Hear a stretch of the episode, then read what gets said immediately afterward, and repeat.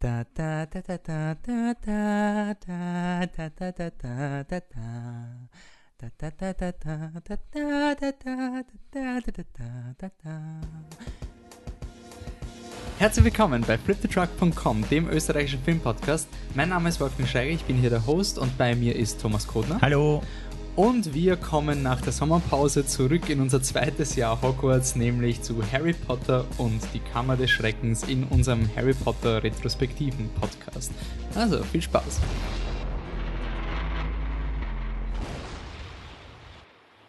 Gut, das Jahr beginnt erneut. Christopher Columbus kommt zurück. Harry Potter und die Kammer des Schreckens. Thomas ist unser dritter Harry Potter Film Podcast für in. Vorbereitung auf Fantastic Beasts and Where to Find Them.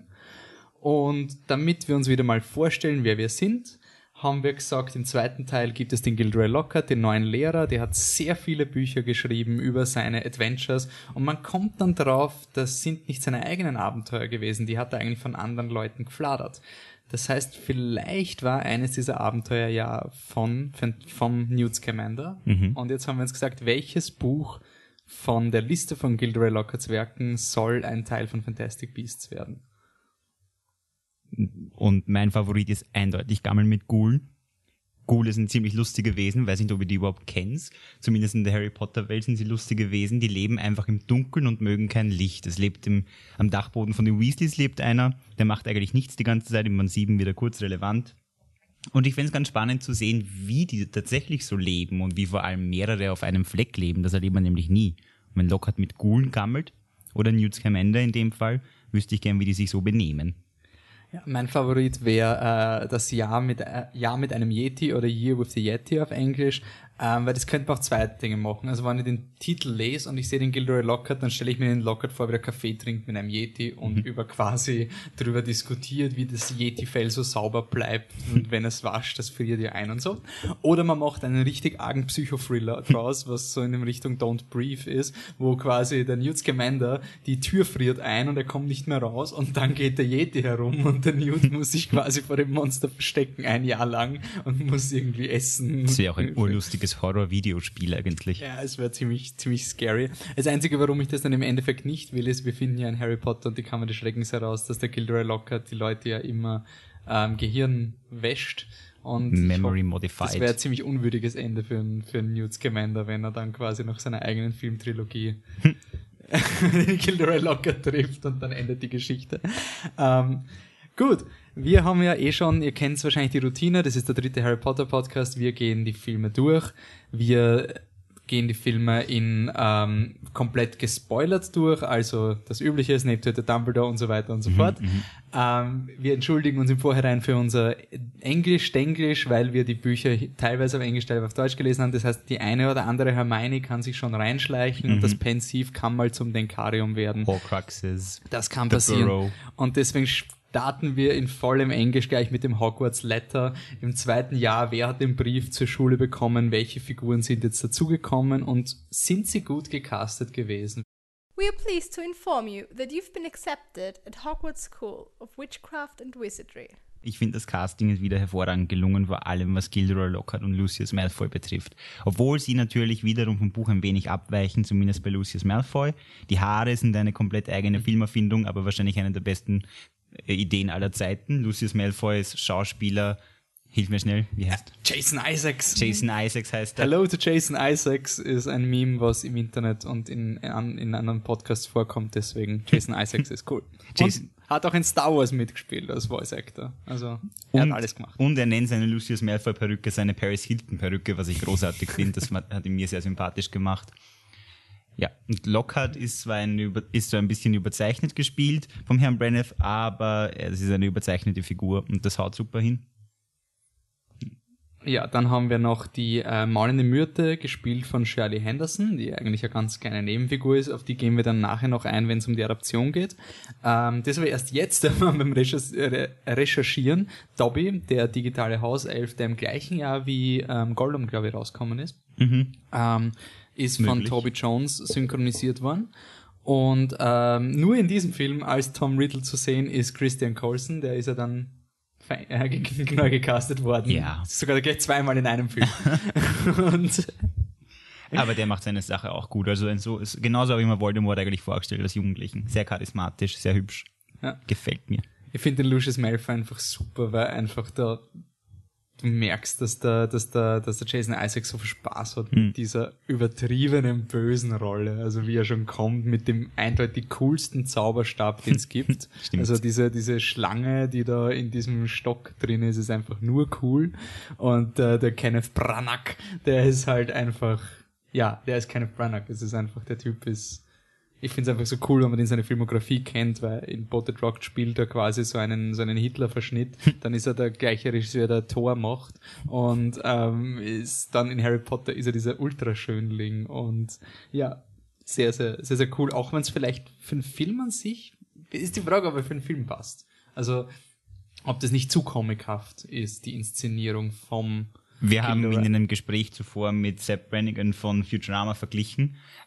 Also vielleicht ist es ein bisschen, wobei zu comichaft für den Film kann man gar nicht sagen, er ist allgemein recht comichaft gehalten, auch mit den Dursleys wieder und so weiter. Es sind einfach, man muss wieder sagen, Chris Columbus Kinderfilm, überzeichnete Figuren, es ist einfach so. Also es passt zum Film. Die Frage ist, ob es zu Harry Potter passt allgemein. Das ist eher die Frage. Ähm, dann kommen wir gleich, wir breiten wieder mal unseren Franchise aus. Wir diskutieren ja immer quasi nicht nur über den Film, sondern über den, wie der Film das lang Storytelling ähm, verändert, also nicht verändert oder beigetragen hat und wie man diese Karte von der Joanne K. Rowling jetzt auf Film übersetzt. Also wir planen unsere ähm, Marauders Map oder Karte des Rumtreibers wird ausgefalten Mischief managed. und da sieht man irgendwie, dass in diesem Film ähm, sehr viel, ich meine, der Film dauert auch in der Extended äh, Version zwei Stunden 54 Minuten, also er hat genug Zeit. Aber es kommt jetzt in dem Film das die echte Welt von Harry Potter. Der erste ist nach dieser, was wir auch schon gesagt haben, die die, die, die, die, die Challenge, scheiße, was ist auf Deutsch? Äh, die Herausforderungen für die Helden sind sehr simpel und ein bisschen Kinderfilm und sonst irgendwas. In diesem Film kommt ein bisschen so der Dreck unter den, unterm, ja, unterm Fenster irgendwie. Also wir wissen, wir finden heraus, es gibt nicht nur eine Winkelgasse, es gibt auch die, die böse, Die Nocturnally, Die die, no äh, Nocturngasse. Nocturngasse, ja, stimmt.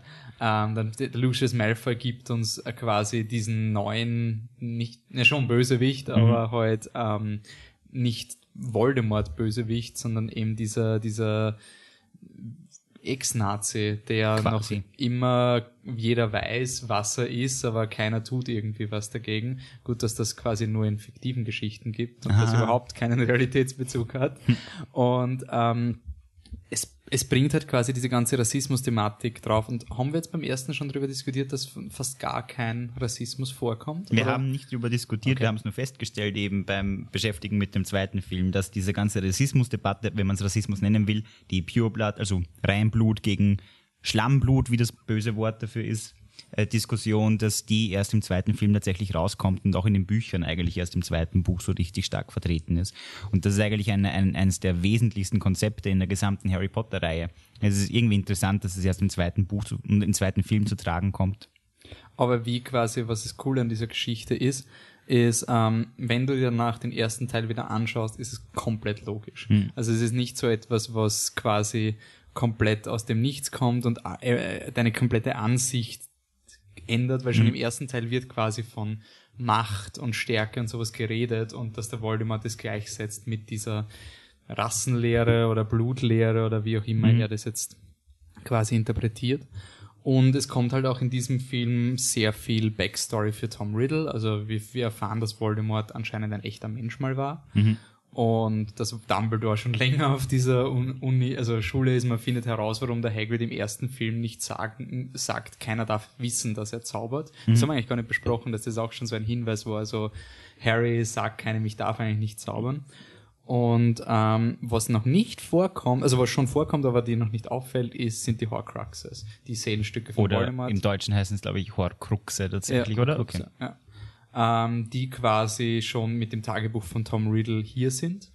Und was für mich auch wieder so ein Moment war, wie ich das sechste Buch gelesen habe, der mich komplett geflasht hat, wo die J.K. Rowling dieses Nebending, was in, Kammer des Schreckens ist ein, ein weiteres Abenteuer und damit er nicht dauernd gegen einen Voldemort kämpft, kämpft er halt einmal gegen sein Tagebuch, weil sonst wird's ja fad. Und das dann so wichtig ist für die Story, habe ich schon cool gefunden. Das einzige Problem ist halt, man hat auch in Interviews damals gehört, der der Film ist rausgekommen, bevor das fünfte Buch draußen Ja, war. der Film ist Nach dem 2002 vierten erschienen. Buch und vor dem fünften. Genau. ich. Und da waren die Horcruxe ja noch komplettes Mystery. Die Genau. J.K. Rowling wollte nicht, dass das rauskommt und hat auch den Filmemachern nicht gesagt, dass, dass sie das verwenden. Also sie hat ihnen nur gesagt, was sie machen Genau. sollen, aber nicht warum. Sie hat gesagt, das ist wichtig und das ist wichtig und das bitte nicht streichen und das bitte nicht streichen, aber keine Auskunft gegeben bezüglich dessen, was wirklich passieren wird dann damit. Und das finde ich sehr schade, weil diese Horcruxe, es ist so ein cooler Twist und es funktioniert in den Filmen weitaus weniger gut als in den Büchern. Und ich glaube auch einfach, weil die, die Filmemacher eben nicht gewusst haben, warum, wie inszenieren sie das jetzt, sollen sie das quasi, weil es gibt dann quasi, später haben sie visuelle Hinweise in ihre Geschichte hineingerückt und da haben sie es dann nicht gewusst und deswegen ist das Horcrux halt sehr farblos, es ist einfach ein Buch. Und da würde ich eben positiv anführen, Game of Thrones, wo das genau anders war, wo ein Autor sogar, so wie es aussieht, das Ende gespoilert hat an die Serienautoren, bevor er das Buch rausgebracht hat. Und die Serie wird's überholen, was ein ganz anderes Biest ist. Aber ich finde, da merkst du einfach, dass die Leute wissen, worauf es hinausläuft und deswegen auch einschätzen können, brauchen wir so Dinge wie zum Beispiel Creature in, in Film 5, brauchen wir das wirklich? Nein, brauchen wir nicht eigentlich, aber wir wissen es halt nicht. Und das ist dann schon ein bisschen schade an diesem durchgeplanten Harry Potter Ding, dass die J.K. Rowling dann doch nicht ich verstehe es auf eine Art. Ich verstehe es sogar sehr gut. Weil es war halt, der Präzedenzfall wäre natürlich möglich gewesen, dass Warner Brothers sagt, so, jetzt habt ihr herausgefunden, wie es ausgeht, weil Warner Brothers hat ja schon, ich kenne mich da nicht ganz aus, aber sie haben doch schon ein bisschen Druck auf J.K. Rowling gemacht. Angeblich, man weiß es nicht hundertprozentig. Es würde vieles erklären, aber man weiß es nicht. Und ähm, ja, da, das ist halt irgendwie schade, aber irgendwie auch verständlich. Aber das haben wir jetzt mal zum Worldbuilding beigetragen. Und da kommen wir nahtlos zu einer Kategorie, die wir jetzt nennen The Heart of It, The Heart of It All. Mr. Potter. Nach einem Zitat von J.K. Rowling, das ein sehr viele Fantheorien erzeugt hat, weil sie behauptet hat, es gibt ein zentrales Mysterium, das die Fans übersehen haben. Die Fans haben es nicht übersehen. Es Ganz hat gar mit nicht. der Snape-Harry-Beziehung zu tun. Unter Umständen, es wird gestritten, was tatsächlich das Herz von allem war. Aber, unser Heart of It All in diesem Podcast ist Snape. Und deswegen, auch wenn in diesem Film nicht so porträtiert wird, die ganze Filmreihe läuft auf Snape Harry hinaus und deswegen wollen wir jeden Podcast ein Segment an unseren liebsten Alan Rickman widmen, der wir, wie wir schon etabliert haben, völlig missgecastet worden ist, wenn man nur das Buch nehmen würde, aber trotzdem so cool ist. In diesem Film ist Snape, ja, ja. er ist halt kaum da. vorhanden eigentlich. er, er will am Anfang Harry und Ron aus der Schule verweisen, weil sie die, die, die peitschende Weide fast zerstört hätten. Und dann macht er Anspielungen, dass Harry unter Umständen die Warnung vor der Kammer des Schreckens an die Wand gemalt hat, aber sonst sieht man wenig von ihm. Und Er zum bringt- Schluss äh, macht er ein bisschen den Lockhart nieder, oder? Da sagt er so, ah, Lockhart, du hast doch schon vorher gesagt, du weißt alle. Weil irgendwie, da, da spricht er quasi fürs Publikum. Also da ist er sogar sympathisch. Was andererseits noch passiert ist, eigentlich passiert eh urviel, man merkt es nur nicht, weil der Film so lang ist. Er bringt dem Harry quasi den Zauberspruch bei, mit dem er sich später für immer und jedes Mal wieder das Leben rettet, Expelliarmus. Also das haben wir Snape zu verdanken eigentlich. Was ich sehr schön finde von der, vom Storytelling her. Das Problem war nur, dass wir bis, da werden wir dann beim siebten Film und achten Film sehr lange drüber diskutieren, ob das überhaupt der Plan war. Weil in dem Moment müsste jetzt der Snape der Meister von dem Wand, also dem Zauberstab vom, vom, vom Lockhart Lockhart sein. sein, eigentlich. Ja. Ja, ja, Zauberstäbe sind sehr kompliziert, das wird uns irgendwann mal einholen, aber das ist. Harry, dafür bist du noch zu jung, dafür werden wir wann anders diskutieren. Die Frage bei Alan Rickman als Snape in dem Film ist halt auch die, da wir ja wissen, dass Rowling Snape also Alan Rickman erzählt hat, was mit Snape passieren wird, merkt man das an seinem Acting. Merkt man irgendwie in seinem Verhalten Harry oder Dumbledore gegenüber, dass Alan Rickman weiß, was eigentlich herauskommt später. Und ich finde, das ist in dem Film zum Beispiel nicht vorhanden. Na, weil gerade das Einzige, was er wirklich mit Harry macht, ist ihn zu beschuldigen. Ja. Und das, das ist halt das Einzige, woran du dich erinnerst. Und warum sollte er ihn eigentlich beschuldigen? Es ist eigentlich ein bisschen komisch, so wenn man. Es ist dezent widersprüchlich, aber das Universum von Harry Potter Nein, ich glaube, der Rickman wird eher brillieren im nächsten Podcast, wenn wir dann so Da gefangen definitiv. Also da, das wird schon, da wird er sich wieder rausretten. Mhm. Ähm, dann haben wir The Heart of It All mal für diesen Film sehr kurz gehalten und denken weiter nach, werfen unsere Gedanken ins Denkarium und lassen als Revue passieren, um herauszufinden, ähm, was sind die Dinge, die der Film recht gut macht und was sind die Dinge, die er nicht so gut macht. Und wir haben uns vier Szenen rausgesucht, die alle mit dem gleichen Thema zu tun haben, nämlich das Problem ist von Kammer des Schreckens und teilweise auch im ersten, aber ich finde bei Kammer des Beim Schreckens zweiten merkt man kommt es eher, dass er sich zu sehr ans Buch hält. Er ist viel zu treu in vielen Hinsichten. Wir haben vorher, also wir haben den Film nicht nochmal geschaut. Ähm, Die Zeit muss man mal haben.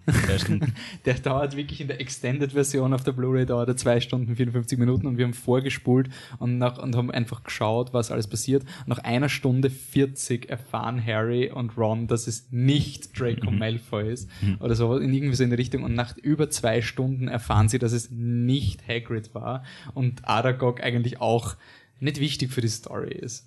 Und das ist als Filmerlebnis sehr frustrierend. Wie stehst du zum Buch? Es ist ja recht unbeliebt, das Buch, Ich ich. liebe das Buch und ich finde, es ist eines der gelungensten Krimis aus der Harry Potter-Reihe. Ja. Eben genau deswegen, wegen dieser vielen ähm, Ablenkungen und falschen Fährten, sie denen sie folgen. Das ist extrem spannend. Aber ich muss sagen, im Film ist es auch eher, treibt einen ein bisschen zur Verzweiflung. Ich glaube, das Problem ist halt auch, dass du den Malfoy, ich meine, der Malfoy wird als Bösewicht etabliert mit seinem Vater, aber ich, im Buch habe ich schon nicht geglaubt. Ähm, ich habe geglaubt, der Harry ist der Böse. Im zweiten Teil, wer war dein? Percy, eindeutig Percy, Percy. Ich okay. habe immer geglaubt, Gilderoy Lockhart ist der Red Herring, also die falsche Fährte, und Percy, der sich die ganze Zeit komisch verhält, ist es in Wirklichkeit. Ah, okay. Im Wegen der Penelope, genau, oder? Das war dieses, dass raus, er hat eine hat. Freundin. Bei Ja. Rowling sind es meistens irgendwelche Liebesgeschichten, die dann im Endeffekt im Zentrum standen.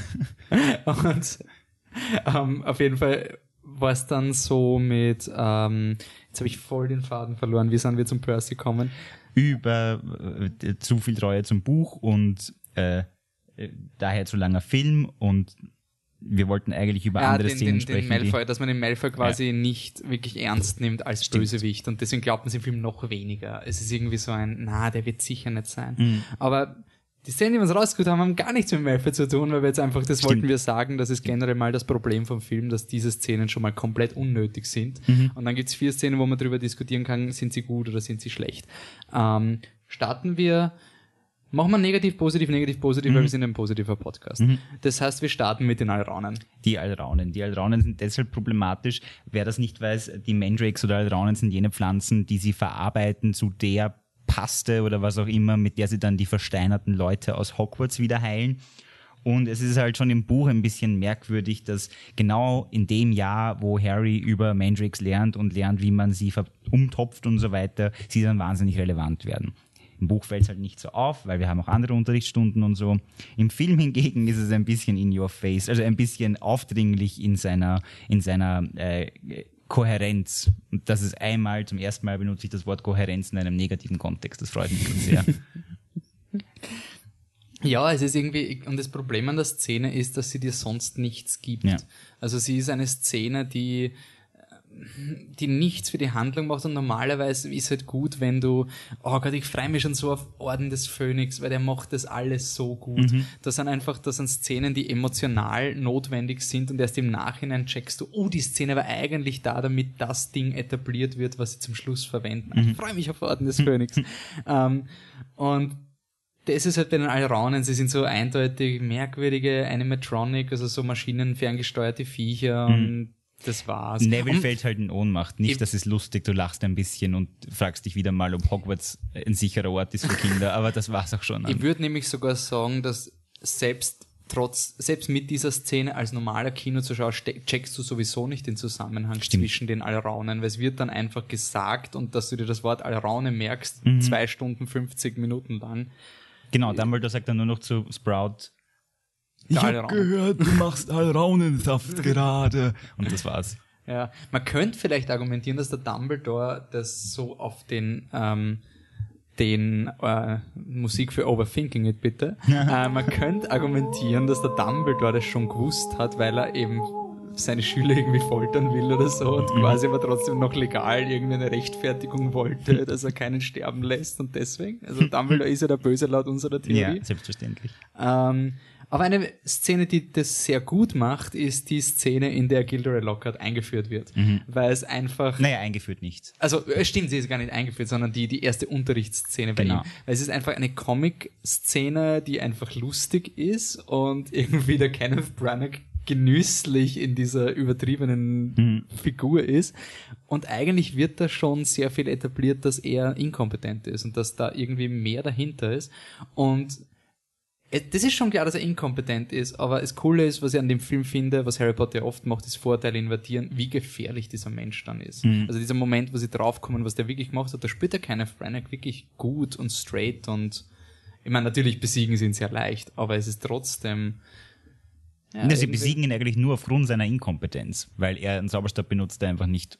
So, äh, Also, ja, nein, ich meine die Szene, wo er seinen bösen Plan erklärt und Ach dann so. Harry und Ron quasi. Also sie Ja, besiegen sie- ihn in dieser stimmt. Szene quasi, wo er seine, seine böse Machenschaften Mhm. offenlegt, kommen sie recht gut dahinter. ja, es ist wahr. Aber es ist trotzdem etwas, wo du jetzt nicht von Anfang an irgendwie die Szene, die Szene funktioniert emotional und deswegen denkst du nicht drüber nach, ob da gerade was für, den, für die Haupthandlung reingeworfen wird. Ähm, das hätten sie zum Beispiel bei Ginny auch machen können. Das ignoriert der Film komplett, weil sie, glaube ich, den Ginny-Twist bewahren wollten. Und deswegen ist quasi immer nur das Einzige, was du bei Ginny hast, ist einfach, wenn du es schon weißt, dann siehst du immer diese zwei, drei merkwürdigen Schnitte zur Ginny. So, das ist das Einzige, aber sie ist nicht in der Story eigentlich drin, um den Twist zu retten. Deswegen gehen wir negativ weiter. Ähm, die peitschende Weide. Die Peitschen der Weide ist ein bisschen sinnlos in dem Film und ein bisschen schlecht animiert. Ist es animiert oder ist es eine. Nein, eine, nein, ich glaube, es ist ein sogar, Robot? also die, die, die, wahrscheinlich die, die, die, an, die Panoramaaufnahmen, wo du ganz weit siehst, Ja. da ist wahrscheinlich animiert und wenn sie im Auto sitzen, da ist sie dann einfach irgendwie so ein Roboter, der das macht. das Blöde ist, es schaut auch genauso aus. Ja, also du siehst halt wirklich, dass das genau, dieser Baum genau eine Bewegung machen kann. Und ähm, ja, es ist auch irgendwie so eine, eine willkürliche Actionsequenz, die sie reingeworfen haben, weil sie, und das, das ist, da müssen wir im dritten Teil auch drüber diskutieren. Sie haben sie reingeworfen, weil es wichtig ist für den dritten Teil. genau. Aber sie haben es im dritten Teil geändert. Und das ist Im dritten halt Teil dann, woanders. Deswegen ist die peitschende Weide in dem Film, wenn man den dritten Teil dann sieht, doppelt unnötig. Mhm. Weil du siehst, vom Visuellen her checkst du nicht, was das für ein Ding ist. Mhm. Und generell ist die peitschende Weide auch so ein Symptom, was die Harry Potter Filme sehr oft haben, ist, dass sie Actionsequenzen zu lange machen, wo du irgendwelche Feinde hast, die dem Harry eh nichts tun können. Du hast es mit den Spinnen nachher auch. Und das merkst du in dem Film halt wirklich. Positiv hervorzuheben ist eine, eine geschnittene Szene mit dem Basilisken, wo der Harry ganz, ganz knapp vom Basilisken attackiert. Es ändert zwar nichts an der Story, aber es ist ziemlich cool. Aber wir sind immer dem Finale und Harry ist wirklich in Gefahr. Also da, das ist, ist eine gute Ja, aber die Szene. peitschende Weide glaubst du Ja. nie. Die ist einfach so ein, ja, okay, komisch. Und das, jetzt ändern wir, enden wir positiv, die maulende Myrte. Ähm, unser Live-Publikum hat uns leider verlassen in unserem Aufnahmestudio, weil der Einwurf kam von der Julia. Ähm, die hat nämlich gesagt, dass das wirklich etwas ist, was du nicht, wo du nicht drauf kommst. Genau. Und ich habe auch, könnt uns schreiben, wenn ihr sofort durchschaut habt, aber ich behaupte mal, das ist ähnlich wie der Quirrell-Twist, dass du irgendwie, Ja, Es ist ein Geist, es gibt viele Geister in Hogwarts und das ist halt ein lustiger Geist, der eine Mädchentoilette hauntet, äh, äh, bespukt. dort spukt. ähm, ich wäre nicht auf die Idee gekommen, bis zuletzt nicht, das weiß ich noch im Buch, ähm, dass sie das Opfer vom Basilisken ist von vor 50 Jahren. Also Mhm. das hat Rowling schon brillant gemacht und im Film ist es auch genial gemacht, weil die Myrte Du kommst einfach doch nicht drauf, weil du siehst sogar die Szene mit, wo sie die Leichnam runtertragen und ein Mädchen wurde getötet Mhm. und so und du machst trotzdem nicht die Verbindung, eben weil die Myrte, sie ist nicht die, die, Hauptaktion von der Szene, du fokussierst dich auf den Vielsafttrank und ich glaube, deswegen haben sie den Vielsafttrank dieser Story halt drin gelassen, damit du eben nicht nur, damit du nicht merkst, dass die Myrte eigentlich das Wichtige ist. Ja, sie hätten aber auch sonst gar keinen Grund, in diese Toilette überhaupt Genau. zu gehen. Also Und das ist halt, glaube ich, das, das Schwierige bei der Adaption gewesen. So, du hättest wahrscheinlich diese ganze Draco-Geschichte irgendwie umschreiben müssen, Mhm. Dass der Trank für was anderes ist. Andererseits, den Vielsafttrank brauchst du dann auch im vierten Film. Also, stimmt. das ist halt auch etwas, was sie etablieren. Ich meine, hättest du nicht braucht, aber es ist trotzdem im vierten dann cool, Mhm. weil du das schon mal gesehen hast und denkst dir, ja, ich weiß genau, ich habe 40 Minuten geschaut und das ist ein Vielsafttrank, ich kenne mich aus, yeah! und so. Es ist dann doch ein bisschen eine Belohnung. ähm, aber alles in allem ein bisschen eine halbgare Erfahrung, kann man des Schreckens. Wobei ich ihn nicht als wirklich einen schlechten Film bezeichnen würde. Überhaupt nicht. Ich finde die alten Harry Potter Sachen alle nicht schlecht. Ich rede schon von den alten Harry Potter Sachen. Deathly Hallows ist auch schon zwölf Jahre her, oder? 2009 Jahre ist es her, neun Jahre ist es her. Oh mein Gott. Na. Doch, 2007 habe ich hier auch Also du meinst das Buch? Ja, ja, ja. Okay, okay, ich glaube, da mein Film, weil der Film war 2011. Der war ein Jahr vor Dark Knight Rises. Das stimmt. Ja. Ja, ist auch schon lange, ist auch schon fünf Jahre her, bitte. Ja, stimmt. Ja, na, aber Kammer des Schreckens ist grundsätzlich eine so geniale Story. das, also bei all diesen Schwächen, es ist trotzdem ein großartiger Film, würde ich auf jeden Fall sagen. Ich würde sagen, als Film ist er, also großartig unterschreibe ich nicht. Okay. Ich sage, er ist Mittel. Okay. Aber er ist ein gut gemachter Film. ähm, Liebevoll oh, gemacht. Liebevoll gemacht. Nein, das kann man ja wirklich. Wir haben auch vorher in unserer Zwischenaufnahmephase, weil wir das alles am Stück aufnehmen, wirklich philosophiert, was der Grund ist, warum trotz 2 Stunden 54 schaust du dir diesen Film, auch wenn du weißt, es ist nicht der beste Potter, ich schaue ihn trotzdem gerne an. Ja. Das ist einfach so ein, vielleicht ist es auch ein bisschen ein Franchise-Ding, wenn du schon mal im Franchise drin bist, dann schaust du halt diese ganzen Dinge. Soll ich wieder mal eine Saw-Referenz machen, damit wieder ein paar Leute äh, verlieren? Ich schaue mir zum Beispiel auch gern die Saw-Filme an, weil die zusammenhängen und so. Und schaue auch gern Saw 5, den ich nicht so gut finde wie Saw 6. Haben, wir, Okay. haben wir genug Leute verloren? Okay. Und, Ich überlege gerade, ob ich sitzen bleiben soll, wenn ich ehrlich bin. und äh, weil wir ja vom Franchise reden, kommen wir zu unserem Creature-Feature.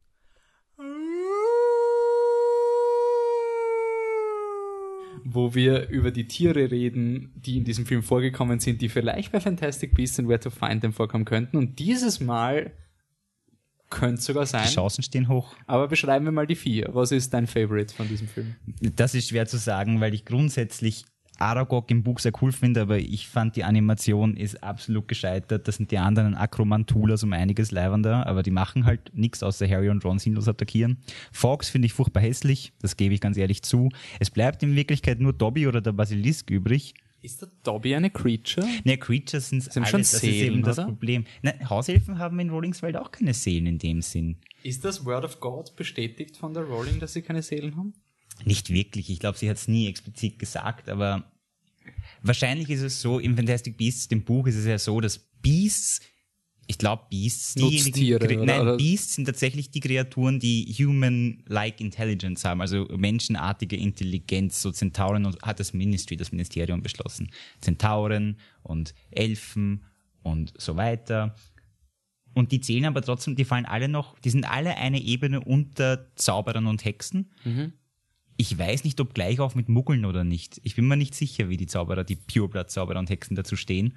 Aber du siehst ja, wie Harry zum Beispiel die Spinnen behandelt. Er zaubert sie weg, obwohl sie nur fressen wollen. Insofern.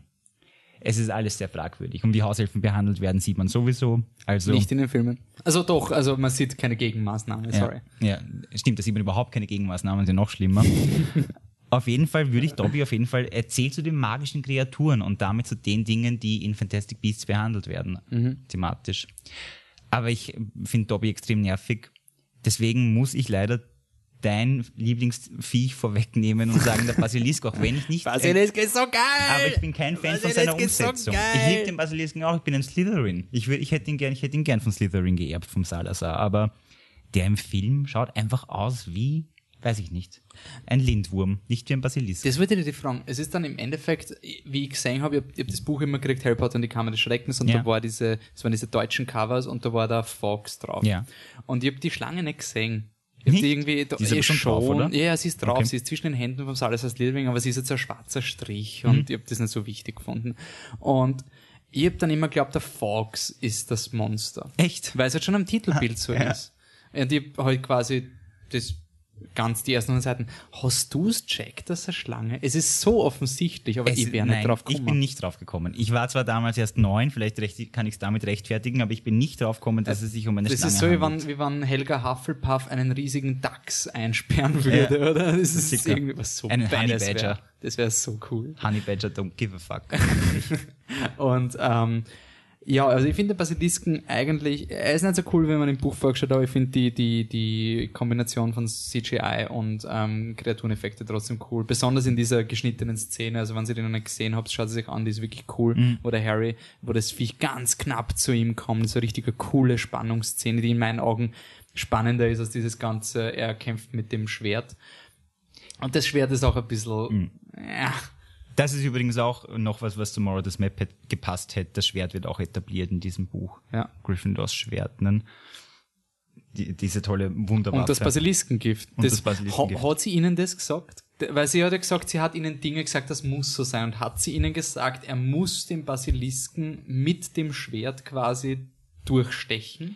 Das ist etwas, was wirklich wichtig ist. Ich glaube aber, das hätten sie auch gemacht, wenn sie es ihnen nicht gesagt hätte, weil das einfach so eine klassische Szene ist, dass der Held das Monster absticht. Ja, aber er könnte ihn ja auch seitlich reinstechen. Aber er sticht ihn quasi so rein, dass die, die Fänge vom Basilisken wirklich beim Sch Das war damit er äh, gestochen wird. Ah ja, stimmt. Auch dafür. Ja, und damit er den Zahn kriegt, damit er Genau. durch. Ja. Genau. Okay. Das, hätt, das hätt, haben sie auch ohne Rolling hingekriegt, glaube ich. Weil das ist ja etwas, was eigentlich hätte ihn anders umgebracht, hätten sie in Deathly Hallows scheißen gehen können. Nein, sie hätten genau das Locket nicht zerstören können, da hätten sie sich was anderes überlegen können. Weil Sie hätten Fiendfire an. Okay, das ist, zu, das ist zu nerdig. Okay.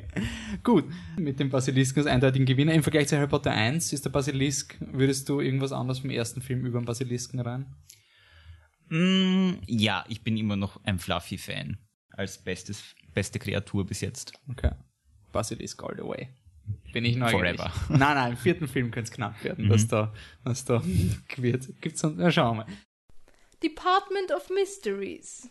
Gehen wir weiter zum Department of Mysteries und ähm, überlegen uns, sind diese Kreaturen in irgendeiner Weise möglich, dass sie vorkommen in Fantastic Beasts and Where to Find Them? Ja, Welche? eindeutig Aragog. also wenn Aragogs Eier in irgendeiner Form auftauchen würden, wäre ich nicht überrascht.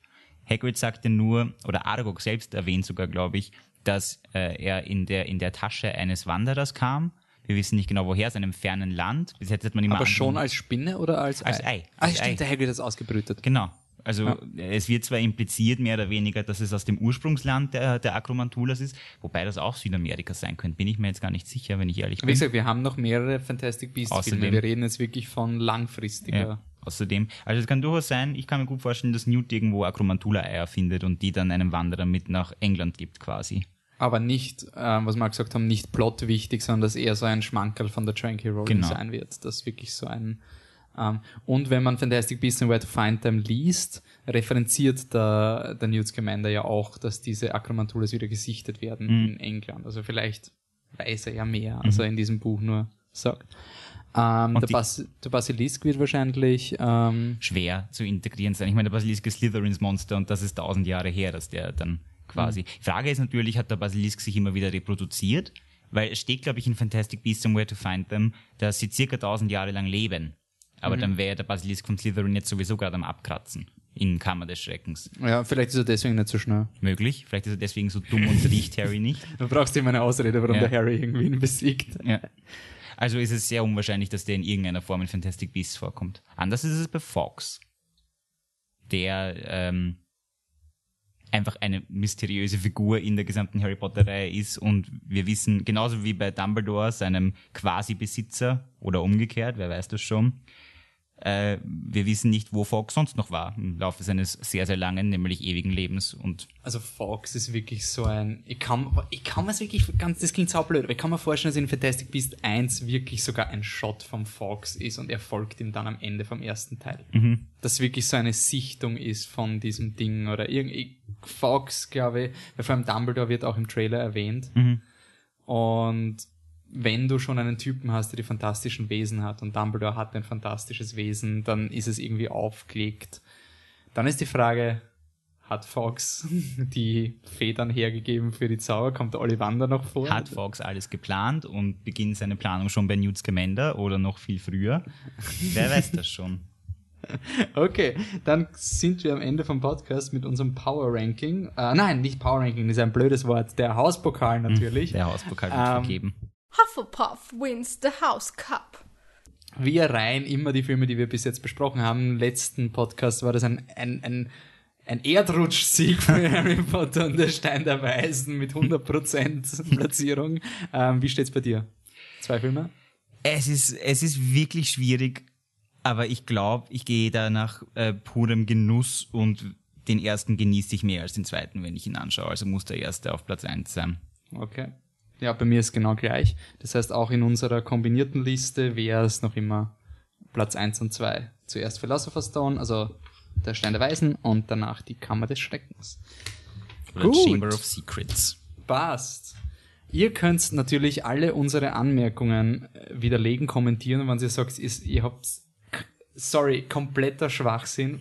Fox in Fantastic Beasts ist ärgster Fanservice, der nichts für die Story bringt, dann bitte sagt uns das. Oder wenn ihr eure Verschwörungstheorien habt, wenn ihr wirklich der Meinung seid, wow, der Basilisk muss in Fantastic Beasts vorkommen, der ist vielleicht sogar die schwarze Energiewolke, die wir sehen, und das ist eine zeitreisende Hermine, die Ron aus der Zukunft ist. Dann bitte sagt es uns. Contact at flipthetruck.com auf unserer Seite oder auf Facebook, facebook.com slash flipthetruck. Twitter ist wieder der einzige Handle, der nicht Flip in einem durch ist, sondern flip unterstrich der unterstrich truck. Instagram ist aber in einem durch.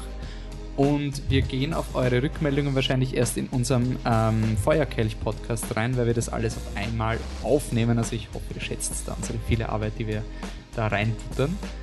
Bis dann sage ich danke fürs Zuhören und bis zum nächsten Jahr. Ciao. Tschüss.